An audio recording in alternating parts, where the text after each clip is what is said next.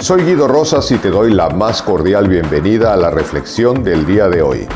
Te recuerdo que en la descripción puedes encontrar la liga para tomar el curso de autoliderazgo desde cualquier lugar del mundo y así tomar las riendas de tu vida.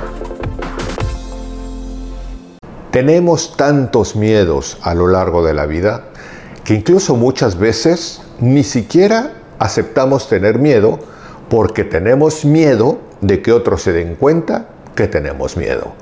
Es una ironía y hoy vamos a hablar del miedo y de tres consejos que te pueden llevar, te pueden ayudar a trabajar con tus propios temores, esperando que te sea verdaderamente útil los tres puntos que te comparto el día de hoy. Antes que otra cosa hay que decir algo perfectamente claro. Todos los seres humanos, independientemente de la clase social, sociocultural, país, raza, sexo, etc., todos experimentamos el miedo. El miedo es algo natural del ser humano.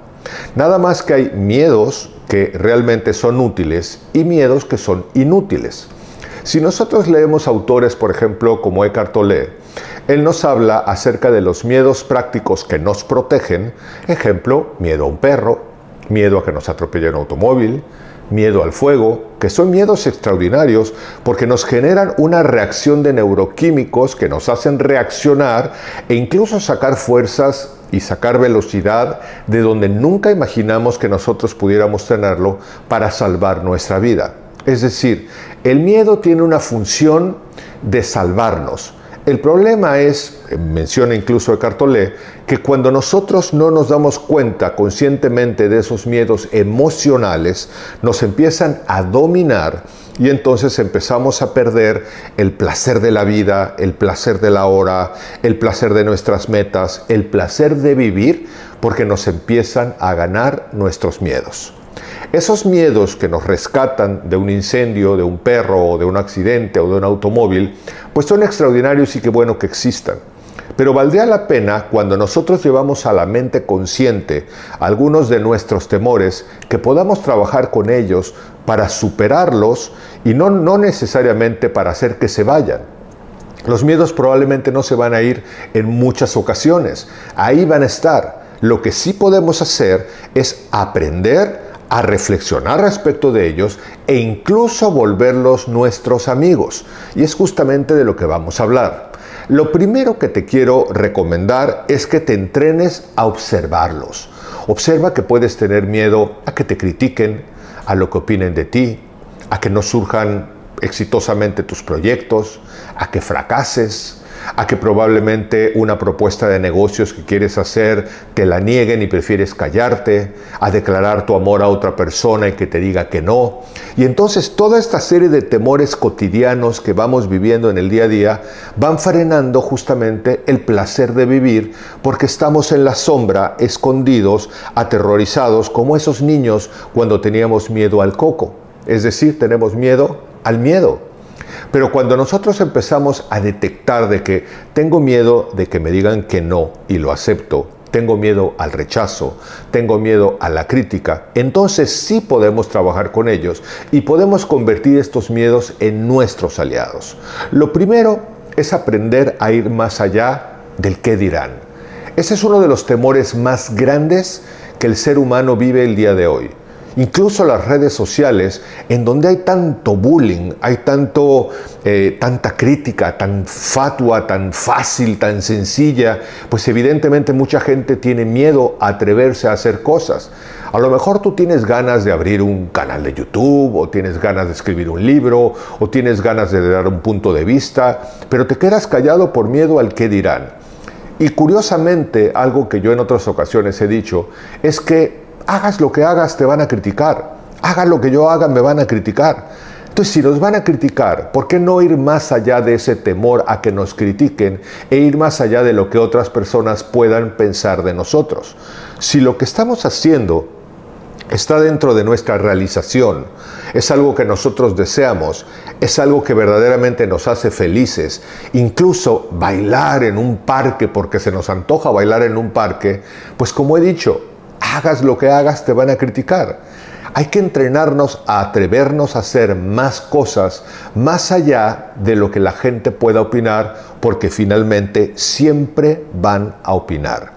yo te propondría que en este primer punto analices cuáles son las cosas de las que te frenas por el miedo a lo que piense un amigo, por el, el miedo a lo que piense una persona que incluso no es tu amigo y que por supuesto te va a criticar porque critica hasta lo menos criticable y que te atrevas mucho más a vivir la vida que tú quieres vivir. Lo segundo, por supuesto, es ir más allá del miedo al rechazo. Y cuando hablo del miedo al rechazo, hablo, por ejemplo, en el mundo de los negocios. Muchas personas no hacen un negocio o una propuesta de negocios porque temen ser rechazados. Esta frase estoy casi seguro que la debes de haber escuchado antes. El no ya lo tienes por sentado. Y esto es una realidad. Cuando nosotros nos dedicamos, por ejemplo, al mundo de las ventas, el no ya lo tenemos por sentado. Si yo me quedo en silencio y no hago una propuesta, evidentemente no vas a comprar algo que yo te ofrezca.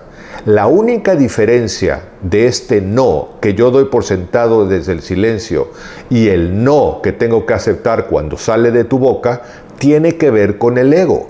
Es curioso, pero quiero que lo observes. Si yo me quedo callado y no te hago la propuesta del producto que te quiero vender, pues simplemente hay un no pero no lastima mi ego de la misma manera que si ese no sale de tu boca. Porque cuando sale de tu boca estoy de alguna manera teniendo que afrontar o confrontar el rechazo que viene de ti. Entonces, el no es el mismo. La diferencia es que nosotros lo que tendríamos que hacer es trabajar con nuestro ego. Así como he dicho, ir más allá del que dirán, pues ir más allá de un posible no, comprendiendo que aunque el ego le pueda incomodar un poquito, el que le digan que no, puede haber un sí. Y una persona que se atreve a hacer propuestas, a emprender un negocio, a bailar en público, a leer una carta, a hablar poco a poco, a atreverse a cosas que no se ha atrevido antes, probablemente en alguna ocasión le van a decir que no, en alguna ocasión se van a reír, pero lo que hay que hacer, una vez más reitero, es aprender a trabajar con el ego. En la medida que tú te atrevas a ir más allá de lo que otros puedan pensar de ti, y tú te atrevas poco a poquito a hacer preguntas, hacer invitaciones, hacer propuestas, arriesgarte a nuevas cosas, pues trabaja con tu ego y comprende que no pasa nada. Si alguien se ríe, se va a reír 15 segundos y la vida sigue. No somos tan importantes como para que la gente se quede atorado en un mundo vertiginoso de información donde hay muchas otras cosas de qué reírse, muchas otras cosas que criticar y muchas otras cosas de qué burlarse. Simple y llanamente, bueno, aceptarlo. Se rieron de mí, me dijeron que no. Vamos adelante, no pasa nada. Y el tercer punto que te quiero proponer el día de hoy es que te vuelvas amigo de tus miedos. Haz que el miedo, en vez de arrinconarte en un rincón en la oscuridad, mejor sea tu amigo y saque lo mejor de ti. Haz del miedo esa especie de amigo que te dice, no, ah, ¿cómo que no puedes? No puedes, tú no puedes, vamos a ver si no puedes. Y rétate más.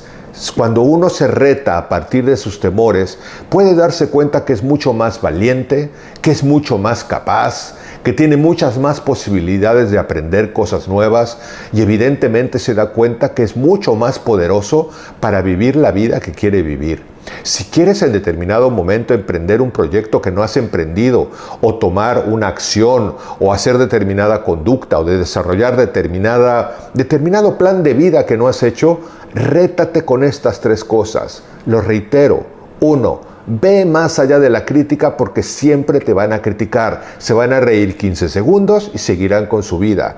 Dos, recuerda que evidentemente siempre habrá rechazos, pero lo importante no es que no haya rechazos, es que comprendamos que el rechazo a quien suele dañar es al ego, se soba un poquito el ego y sigue adelante. Y tres, evidentemente, haz que el miedo saque lo mejor de ti. Rétate y aprende a trabajar con él y recuerda siempre algo.